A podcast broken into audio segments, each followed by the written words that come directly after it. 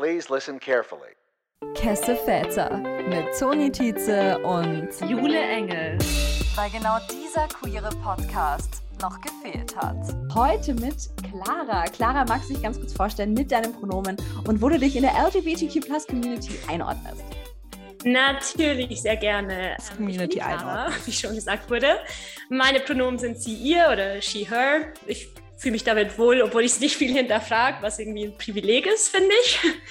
Und ich identifiziere mich als asexuell und teilweise heteroromantisch, teilweise biromantisch. Das ist immer so ein Hin und Her. Aber das ist so ein klassisches Not Be Enough Problem, das viele haben darum. Manchmal, wenn ich mich wohlfühle, sage ich biromantisch. Und deshalb sage ich es jetzt. Sehr schön. Hast du uns denn auch eine Geschichte aus deiner Kindheit oder Jugend mitgebracht, bei der du hättest wissen können, dass du wie auch immer queer bist? Ich wusste ja, dass die Frage kommt, weil die jedes Mal kommt.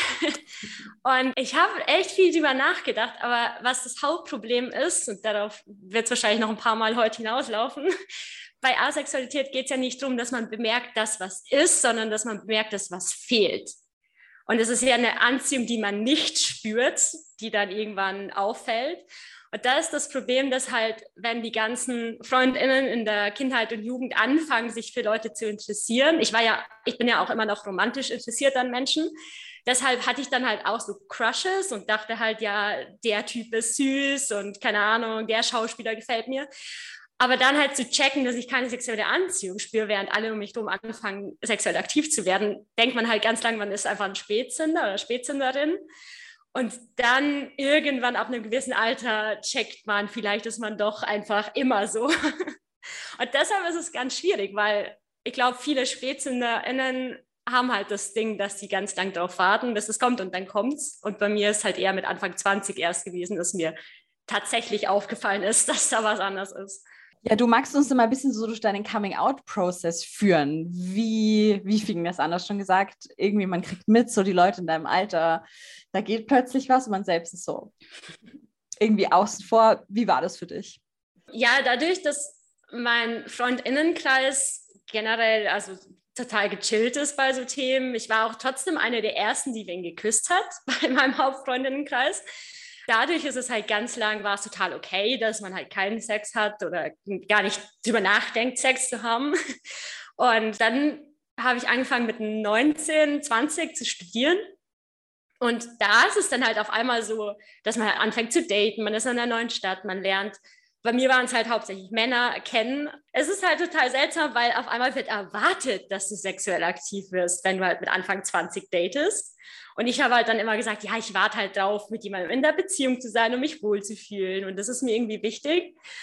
Und dann war ich mit 22 in einer Beziehung und habe mich da total wohl gefühlt mit dem. Wir hatten äh, super Kommunikation auch. Und ich habe ihm dann halt gesagt, ja, ich bin noch nicht so weit, ich bin noch nicht so weit. Und nach einem halben Jahr Beziehung war ich immer noch nicht so weit. Und dann ist die Beziehung auch aus anderen Gründen ähm, auseinandergegangen. Und ich habe halt echt gedacht, ja, vielleicht zeigt es ja auch, dass er ja nicht der Richtige war, bei dem ich mich so wohl gefühlt habe. Und dann habe ich rumgemacht, was wie halt Küssen, Knutschen heißt, ähm, mit einem Langzeit-Crush von mir, mit dem ich inzwischen auch befreundet bin immer noch. Und da dachte ich mir so, oh, ich fand den so lang toll und jetzt liege ich hier mit ihm im Bett und wir knutschen und es fühlt sich irgendwie alles schön an, aber ich will das trotzdem alles nicht, was die Menschen um mich rum so immer erzählen, was so toll ist. Und dann habe ich ihm das halt auch gesagt und er war total verständnisvoll, also auch mein Freund davor, die, der hat da zum Glück alles respektiert und es ist mhm. ein bisschen traurig, dass ich sagen muss, zum Glück. Und dann habe ich halt da dann auch nach zwei Männern, die wirklich toll waren und mir wirklich auch gut gefallen haben, hatte ich ein totales Tief und habe halt auch, also man, dadurch hat das mit dem Crush auch nicht funktioniert, weil der sehr viel sexuelle Anziehung spürt, wenn er sie spürt. Das ist halt für ihn eine Priorität und dann war das halt ziemlich schnell wieder vorbei. Und dann habe ich einer sehr guten Freundin von mir, auch aus der Schulzeit, noch eine Freundin, das Herz ausgeschüttet in einer ewig langen, traurigen Sprachnachricht und gesagt, ja, jetzt war der eine und dann der andere. Und bei beiden hatte ich mich irgendwie nicht wohl genug gefühlt. Und wann kommt die Zeit endlich bei mir? Jetzt bin ich 22 und alle anderen haben das die ganze Zeit. Und dann hat die eine total kurze, aber süße Nachricht zurückgeschickt mit, ja, irgendwann bist du soweit und wenn nicht, ist auch okay. Und das war das allererste Mal, dass mir irgendwer gesagt hat, dass es okay wäre, wenn ich dieses Gefühl gar nicht habe. Und dann eines Nachts kurz danach habe ich halt mal gegoogelt, wie man das halt so macht jetzt in unserer Generation. Mhm. Und das Problem bei mir war, ich habe es erst auf Deutsch gegoogelt, also so, äh, keine Ahnung, keine Lust auf Sex oder was auch immer ich gegoogelt habe. Ich weiß es zum Glück nicht mehr.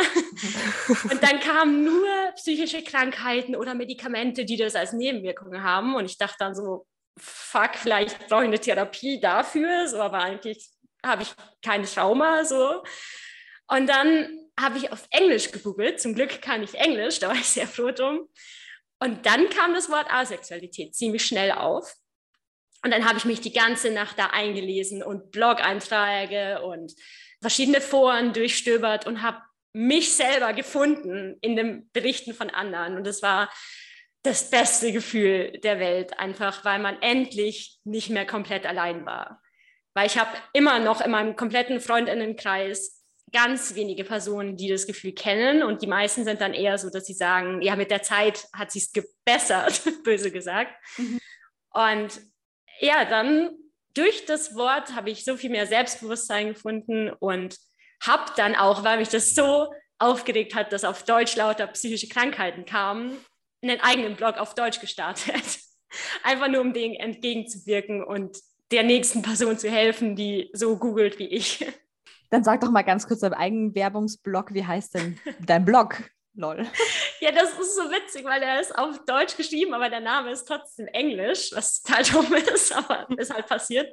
Ähm, es ist acepride.blogspot.de. Könnt ihr vielleicht auf Instagram dann auch verlinken oder so. Fix. Ähm, aber wenn man googelt, kommt da ziemlich schnell was Witziges. Also so Asexualität, mhm. Blog und so, dann ist er immer ziemlich weit oben schon. Das macht mich auch ein bisschen stolz, dass man ihn findet.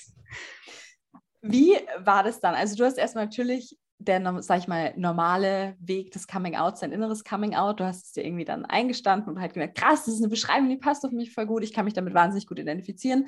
Da musst du es, also musst, aber hast du es auch nach außen kommuniziert? Wie war das da? Was kamen da vielleicht auch für Fragen auf dich zu von FreundInnen, Familie? Wie war das? Ja, da gibt es verschiedene Stufen.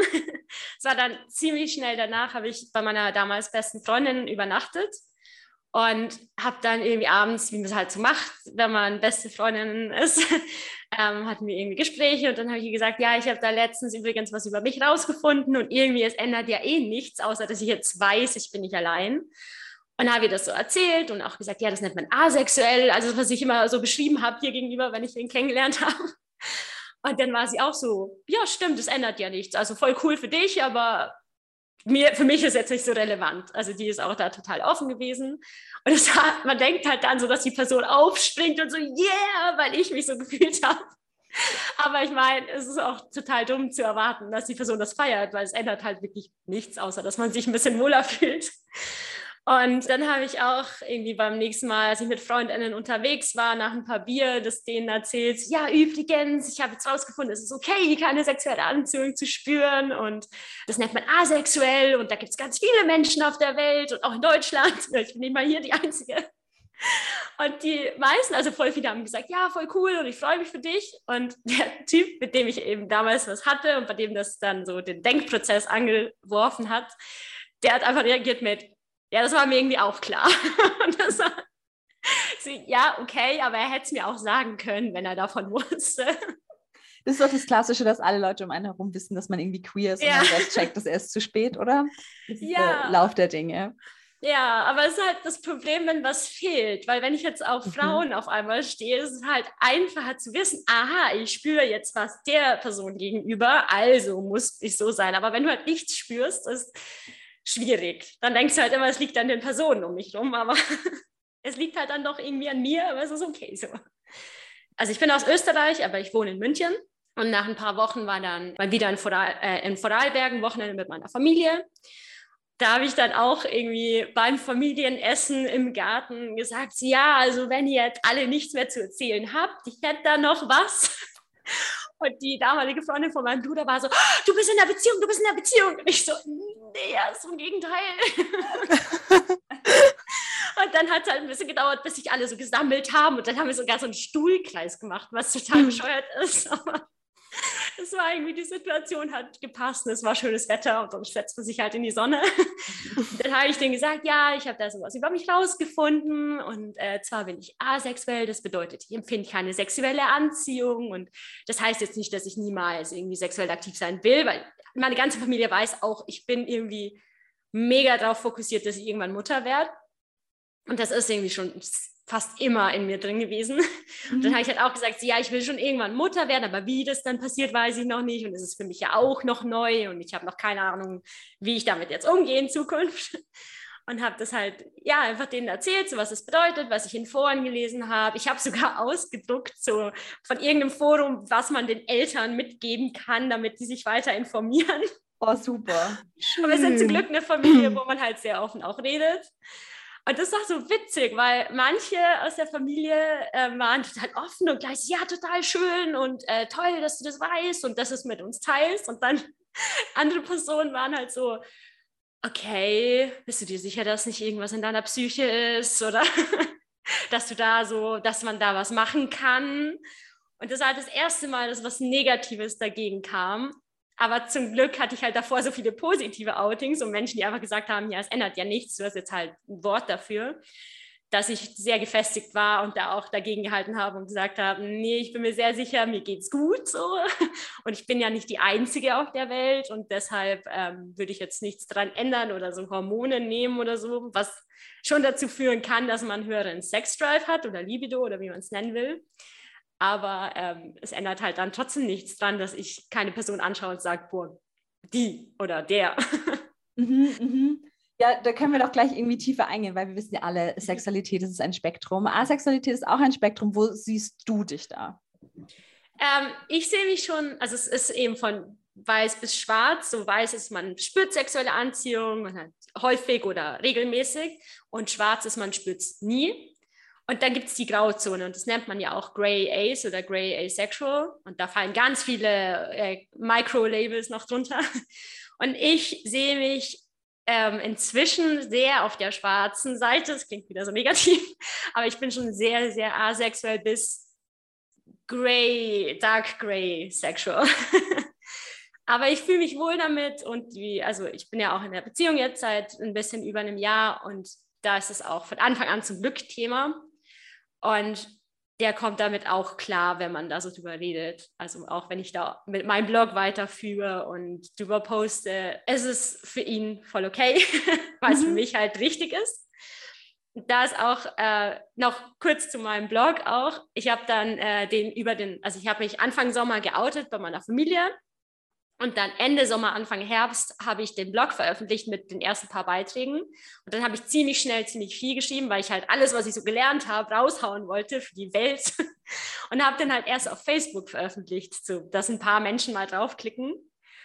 Und das war so heftig, weil mich dann Menschen angesprochen haben, die meinen Ex-Freund kannten oder kennen und gesagt haben, der Arme. Und ich dachte dann so, okay. Und das Allercoolste war, dass er mich angeschrieben hat und geschrieben hat, boah, voll cool, dass du dich jetzt irgendwie besser einordnen kannst und dass du das damals irgendwie schon gewusst hast, aber jetzt so noch besser dich kennst. Mhm. Und dann habe ich ihm das auch erzählt, so dass Menschen reagieren mit, du tust ihnen leid, so. Mhm. Und ähm, er meinte dann auch, so, ja, hör auf die nicht, so, wir wissen, dass das zwischen uns cool war und alle anderen sind egal. Und das hat mich sehr aufgebaut, weil dieses, der Arme kommt sehr oft vor, wenn ich wen gedatet habe. Oder war generell so das Hauptnegative. Du hast ja auch in einem deiner Blogpostings über Dating und Asexualität irgendwie geschrieben. Wie war das denn dann? Also du hast dich irgendwie gefunden, du konntest benennen, was dich umtreibt. Was nun? es war furchtbar. also man ist halt auf Dating-Apps und Seiten und das Problem ist, es gibt auch ein, zwei asexuellen Dating-Seiten und äh, keine App, nur Seiten. Und da war in München erstmal gar niemand. Und dann gab es welche so mit 50 bis 100 Kilometer Entfernung. Und ich habe kein Auto, also mm, nope. Und die müssen dir dann auch erstmal gefallen. Also nur weil wir beide asexuell sind, ist es ja trotzdem nicht mein Typ. Und dann waren halt Leute mit komplett unterschiedlichen Interessen und nur weil wir die gleiche sexuelle Orientierung haben, muss es ja nicht passen. Und ähm, dann gab es halt auch das Problem, oder Problem überhaupt nicht, aber für mich ähm, ist zum Beispiel sowas wie Körperkontakt total wichtig und auch, also einfach Nähe und Umarmungen und Küsse und keine Ahnung, einfach intimer Körperkontakt, den man jetzt nicht mit allen hat in seinem Umfeld, ähm, ist mir sehr wichtig. Und da gab es bei den asexuellen Dating-Seiten halt auch Leute, die gesagt haben, Küssen sind zu viel. Und das war für mich dann so, okay, diese Dating-Seiten sind ganz schwierig und für mich halt nicht das Richtige. Und da muss man halt die herkömmlichen nehmen. Und da bekommt man sehr viele Dinge, die man nicht hören will. Und ich habe mich dann auch gar nicht getraut, das dahin zu schreiben, weil ich dachte, dann traut sich eh niemand, mich kennenzulernen. Und wenn das halt dann direkt falsch verstanden wird, dann könnte irgendwer halt mich wegswipen, der denkt, ich bin halt auch beziehungsunfähig oder sowas, was ja bei vielen immer noch das Vorurteil ist, wenn man asexuell liest, dass man denkt, die Person will auch gar keine Beziehung, die will nur Freundschaften und das ist halt überhaupt nicht so.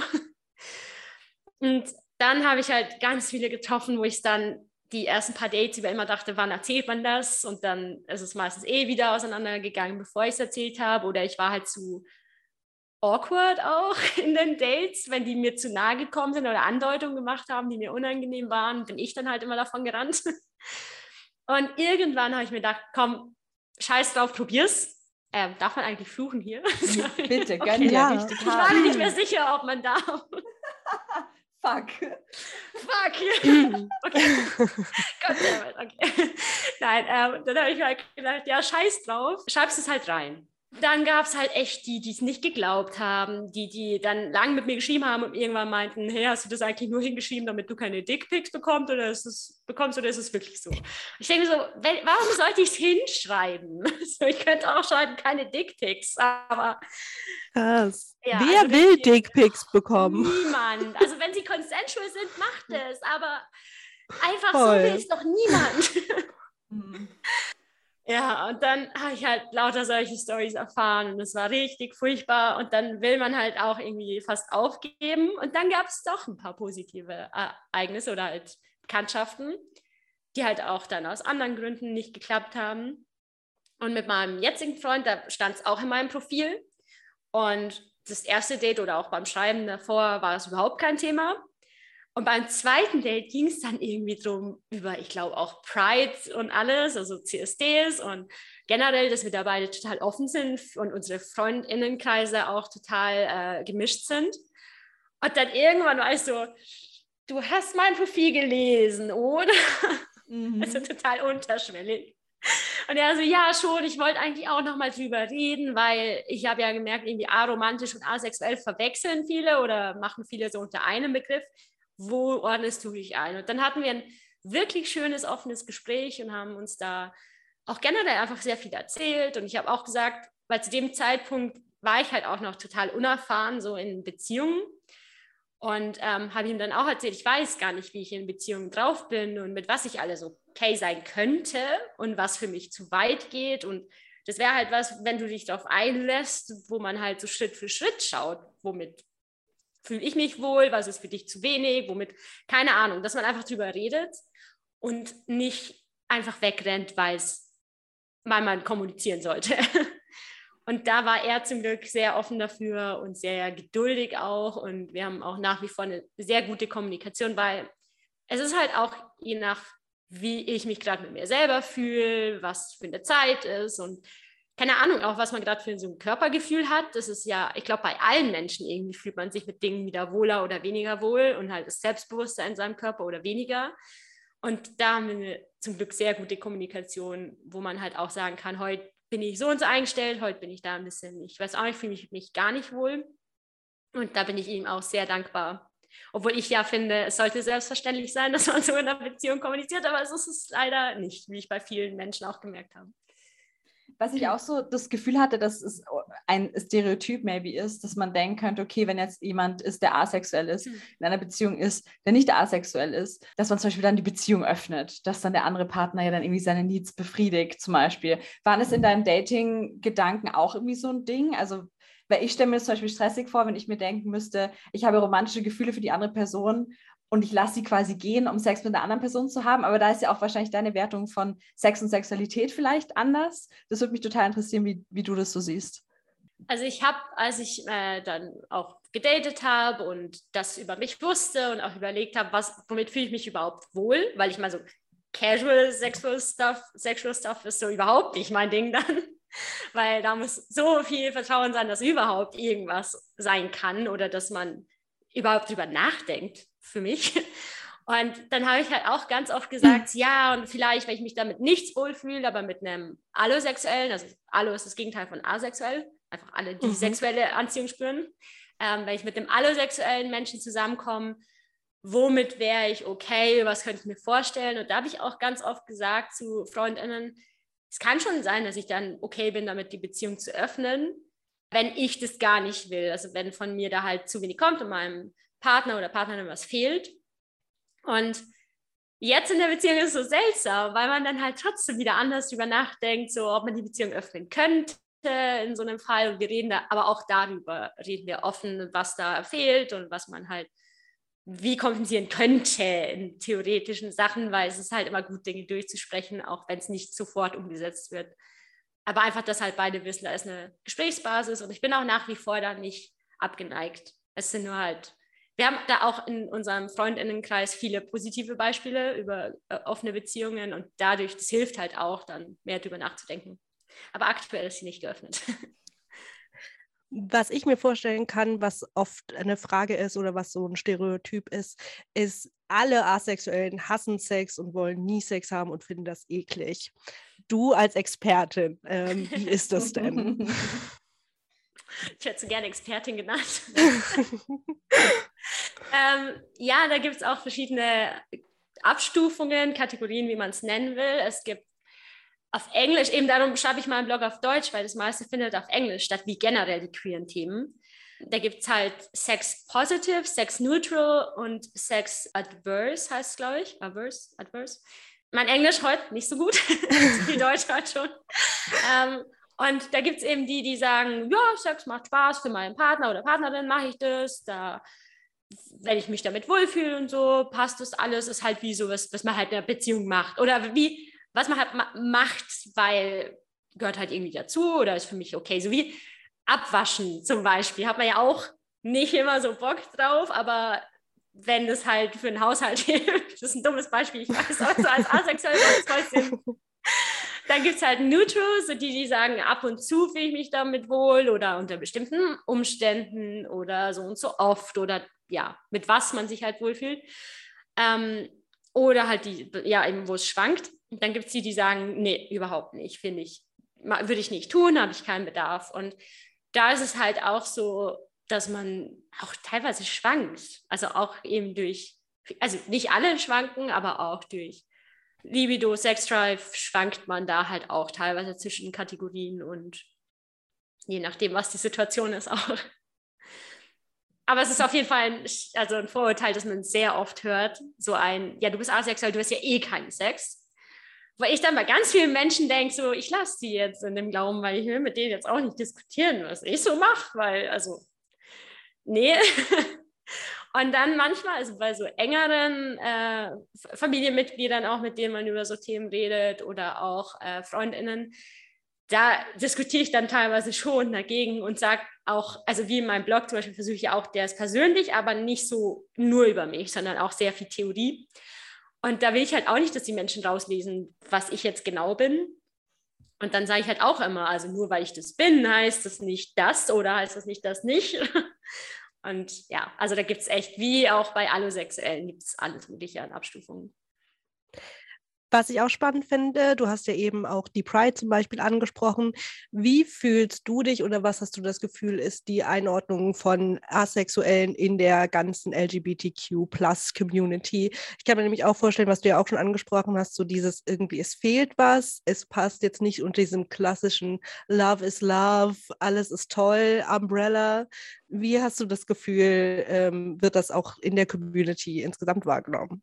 Boah, sehr durchmischt ich habe eine sehr gute Freundin, die ist äh, queer auch und mit der war ich jetzt auch ein paar Mal auf dem CSD in Nürnberg, weil München schaffe ich es irgendwie nicht, da ist immer irgendwas an dem Wochenende. Aber in Nürnberg ist die auch, sie ist so mein Haupt-Ally in der Community und die hat das total gefeiert, als ich mich dann auch als queer geoutet habe und gesagt habe, ich gehöre jetzt dazu, irgendwie so. Und die sagt so, du bist queer und das passt und du darfst dich da nicht hinterfragen. Und auch ähm, wenn ich mich als heteroromantisch eher identifiziere, sage ich halt auch immer so, ich weiß nicht, ob ich mich da jetzt irgendwie in eine Space quetsche, die anderen zusteht, aber im Grunde, wenn man meine Dating-Geschichte anschaut und was ich da für Dinge erlebt habe und Dinge gehört habe und auch in der Familie beim Outing und auch bei anderen Leuten beim Outing und auch als in der Firma mein Blog mal rumging, ist halt so ein, ich bin schon auch diskriminiert durch oder irgendwie habe ich nicht so ein leichtes Leben oft durch meine sexuelle Orientierung und dann finde ich, bin ich Teil dieser Community, die ja auch irgendwie davon lebt, dass man halt anders ist als die Norm, die vorgelebt wird, von der Gesellschaft oder von den Medien auch. Und dadurch fühle ich mich schon als Teil der Community, aber man muss sehr oft sich anhören, ach, was willst du eigentlich in der Community? Du bist doch hetero. Vor allem, ich bin halt cisgeschlechtlich, ich stehe hauptsächlich auf Männer und so und dann hat man schon irgendwie immer dieses nicht queer genug. Aber ich für mich selber denke mir, ich habe Allies in der Community und außerhalb und ich finde, ich sollte Teil davon sein dürfen. Auf jeden Fall. Ja, danke. Und wenn man dann zu so einem Podcast eingeladen wird, denkt man so, okay, ich glaube, ich darf wirklich dazu gehören. Und sowieso. Ja. Definitiv. Was ich auch, vielleicht kennst du das auch, auch aus deiner Community quasi. Ich kann mir vorstellen, dass gerade Menschen, die eher unter das aromantische Spektrum fallen, da noch mehr auf Unverständnis, sage ich mal, treffen, als Menschen, die vor allem unter das asexuelle Spektrum fallen, aber sich romantisch angezogen fühlen. Oder dass viele wahrscheinlich auch erstmal annehmen, dass Personen, die sich als asexuell identifizieren, sich auch als aromantisch ähm, identifizieren. Wie ist da deine Wahrnehmung vielleicht auch? Von das, anderen? Ja, das ist eine gute Frage. Problem ist, dass man hauptsächlich, also ich meine, ich bin schon irgendwie Teil der Community, aber bis auf den CSD und die paar Leute in meinem Freundinnenkreis, die LGBTQIA sind, hat man ja nicht so irgendwie in der Welt, dass man so die ganze Zeit drüber redet oder so ein Council oder so hat von Menschen, die sagen, du bist das und du bist das. Man kann halt dann auf äh, TikTok, also auf Queer Talk und auf Tumblr unterwegs sein. Mhm. Und da gibt es sehr oft die A-feindliche oder asexuell feindliche Aussage, ja, wenn du heteroromantisch bist, bist du nicht Teil von der LGBTQIA-Plus-Community. Wenn du asexuell und aromantisch bist, bist du Teil, weil dann bist du wirklich ganz anders. Oder wenn du halt romantisch irgendwas LGBT-mäßiges bist oder halt eben nicht cisgeschlechtlich. Und das ist halt dann immer so, wow, okay, genau mich diskriminiert ihr, voll unfair. So von meiner ganzen Community ist nur meine kleine Sparte von den heteroromantischen Menschen wird nicht aufgenommen, weil wir stehen ja immer noch auf das andere Geschlecht und so. Und ich habe dann auch teilweise, als ich mich selber als biromantisch eingestuft habe oder selber gemerkt habe, das ist irgendwie so mein Ding, habe ich dann auch hinterfragt, so mache ich das jetzt nur, um dazu zu gehören? So, das, darum habe ich das auch ganz selten ausgesprochen, weil ich immer das Gefühl habe, ich will da wieder irgendwie auffallen oder dazugehören. Und irgendwie habe ich das, also auf deine Frage nochmal zurückzukommen, äh, Aromantik wird dann eher aufgenommen. Aber ich glaube auch, dass die total viel eingefeindet werden und gesagt bekommen, so ja, nur weil du keine Beziehung führen willst, bist du ja nicht diskriminiert oder anders oder queer. Aber zum Glück wird es immer besser. Also auch Queer Talk ist jetzt sehr oft, dass Ace und Arrow auch verlinkt sind und das finde ich ein sehr cooles Zeichen auch, dass es jetzt mit jedem Jahr besser wird. Und bei mir war es ja jetzt schon vor ein paar Jahren, dass ich das rausgefunden habe.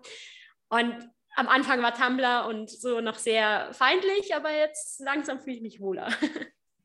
Was ich mir tatsächlich dazu auch vorstellen kann, weil du das gerade angesprochen hast, also in der heteronormativen Gesamtwelt, sage ich jetzt mal, werden ja Beziehungen schon sehr, sind ja schon eher privilegiert oder es wird ja schon viel gefragt, warum hat man keine Beziehung oder will man nicht heiraten oder so.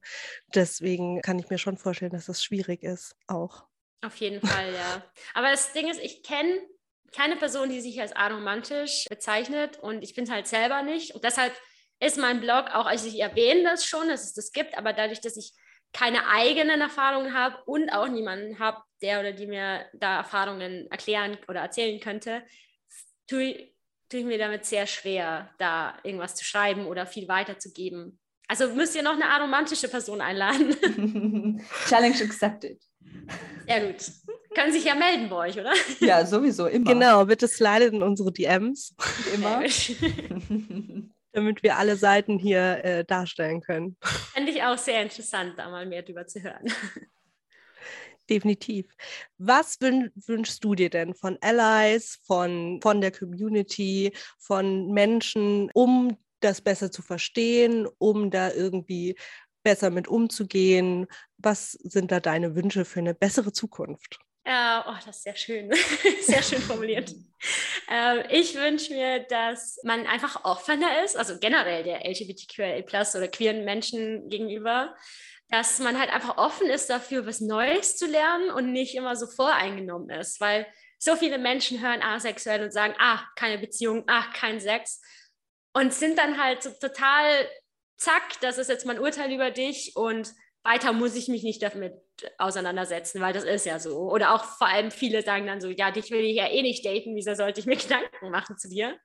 Und das ist halt hart diskriminierend und wir haben halt einfach so, so die große Grauzone und so viel Facetten davon und auch eine gute, die gute Freundin, mit der ich auch bei den Prides immer bin, die sagt immer, dass sie so viel über Intimität von mir lernt, weil sie halt sagt, ganz oft wird einem äh, symbolisiert sie, ja, wenn du Sex hast mit einer Person, dann bist du intim mit der Person oder wenn du irgendwie so krass körperliche Dinge machst, aber dass ich halt auch so viel darüber rede, was man sonst in einer Beziehung Intimes machen kann oder was man halt wirklich nur mit Partner, Partnerin teilt.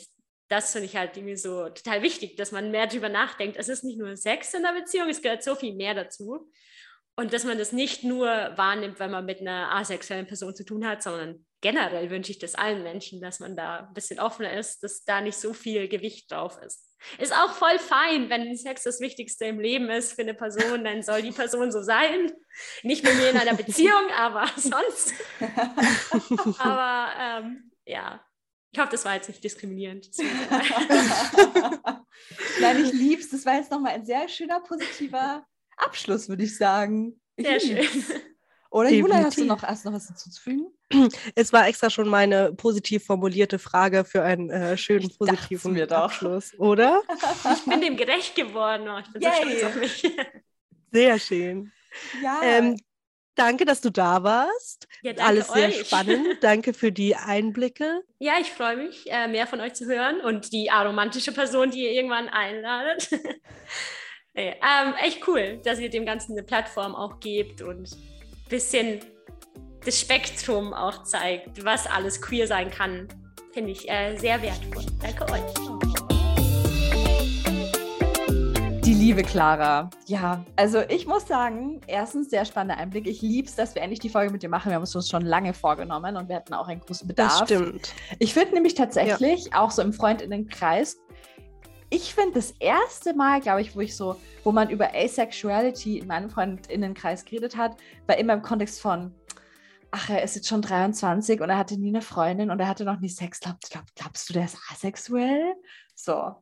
Das finde ich sehr Krass. spannend, weil ich habe das Gefühl, wenn es bei mir diskutiert wurde, dann waren es halt, man unterstellt es halt anderen Leuten, die halt einfach keine Erfahrungen machen und sagt, Mhm. ja, das muss der Grund sein. So als gäbe es nicht 10.375 verschiedene Gründe, vielleicht auch keine sexuellen Erfahrungen gemacht zu haben bis dato oder so.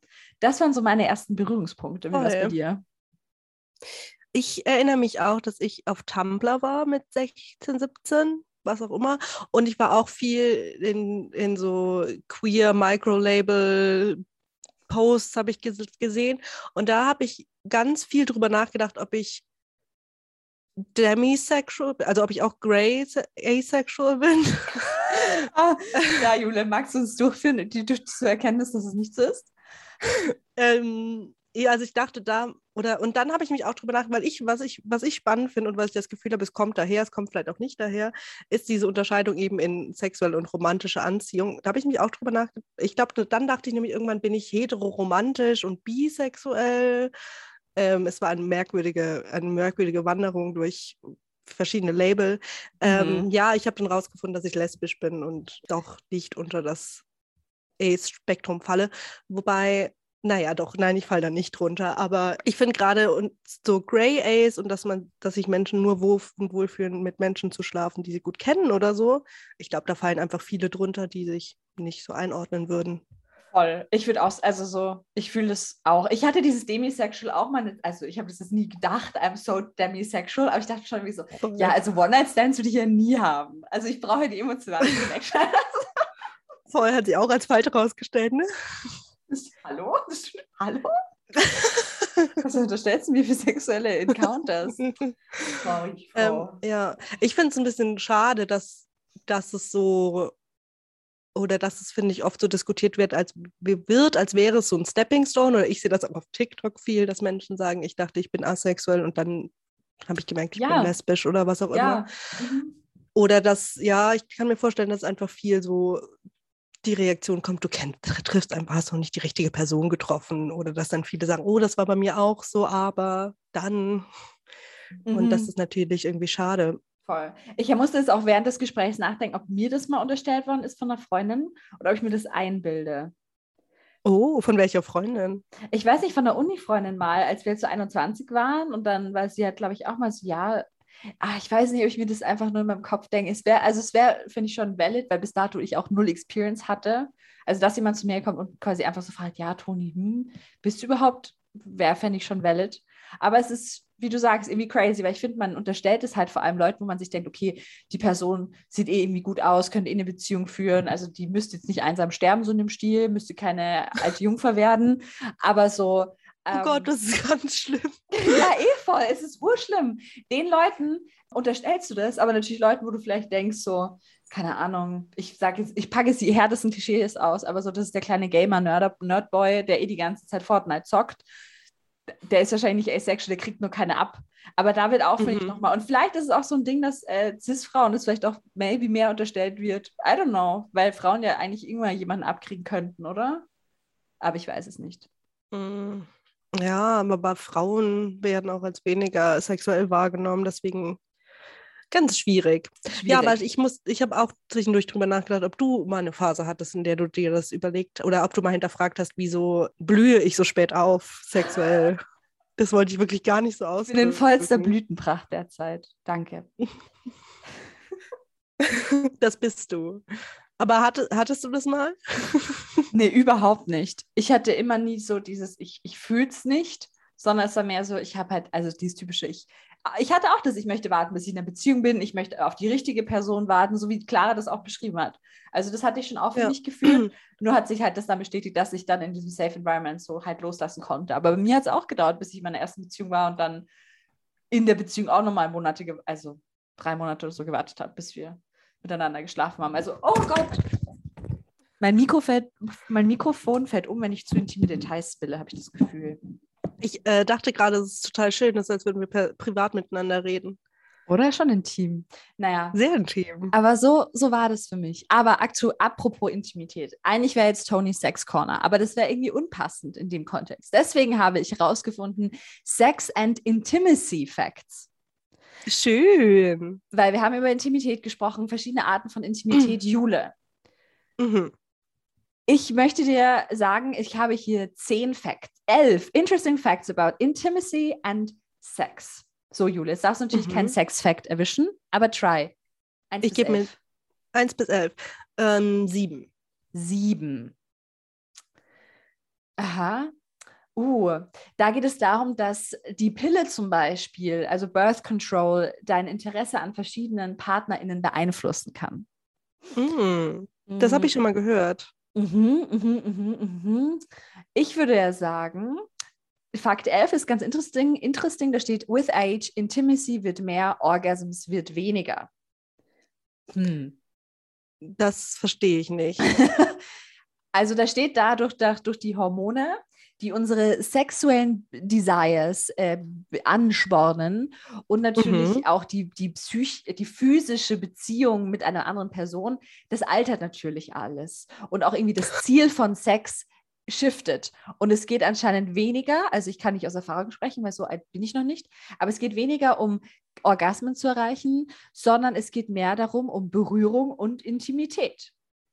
Anscheinend. Muss man da, ich war, muss man da wirklich so alt dafür werden oder ist es einfach ein, ein, ein Umdenkprozess, dass Sex nicht so sein muss wie in Pornografie oder so und man einfach merkt, es ist mehr als Ja, alle Personen kommen hoffentlich oder auch nicht. Ja, und apropos komme, ich würde auch ganz kurz Fakt Nummer zwei noch zum Abschluss. Wir sind ja eigentlich ein sehr sexpositiver Podcast, sind wir natürlich immer noch. Aber das ist so ein Fakt, der ist ein bisschen so ein Downer. Da heißt es nämlich, Oh. however, sex can also kill. Und zwar, einer von 500.000 Männern stirbt von einem sudden bla bla bla cardiovascular death during sexual activity. Schön. Das ist ja ein netter Fakt. Und, however, 500 to 1000 deaths occur per year due to autoerotic asphyxiation, an Oh. intentionally induced asphyxia. Du als Medizinerin, Jule, was heißt das genau? Stimmt das, was ich da erzähle? Das würde ja beschreiben, dass man erstickt durch autoerotische ähm, Manipulation, sage ich jetzt einfach mal. Uh, Ja, das hätte ich überhaupt Ja, nicht okay. so verstanden. Danke, dass du es übersetzt hast. gerne. Ich habe jetzt, ich hoffe, ich habe nicht gelogen, aber ähm, das wird niemand von euch rausfinden. Oder schon. Je nachdem, wer unseren Podcast hört. Dermatologisch getestet von Jule Engel. Ich wünschte es. Okay. Schön. Das finde ich jetzt tolle Facts zum Abend. Ja, Jule, es war mir ein Fest, mit dir zu quatschen, wie immer. definitiv. Danke nochmal an Clara. Danke für diese schöne Folge. Danke, dass wir die Regenbogenflagge noch ein Stückchen erweitern konnten mit GästInnen. Und wenn ihr diese aromantic Person in eurem Life habt, dann schickt sie in unsere lieben Arme. Bitte. Und Das war's. bleibt. Bleibt Cass und eine Bleibt schöne Cass. Woche. Ciao dann. Ciao.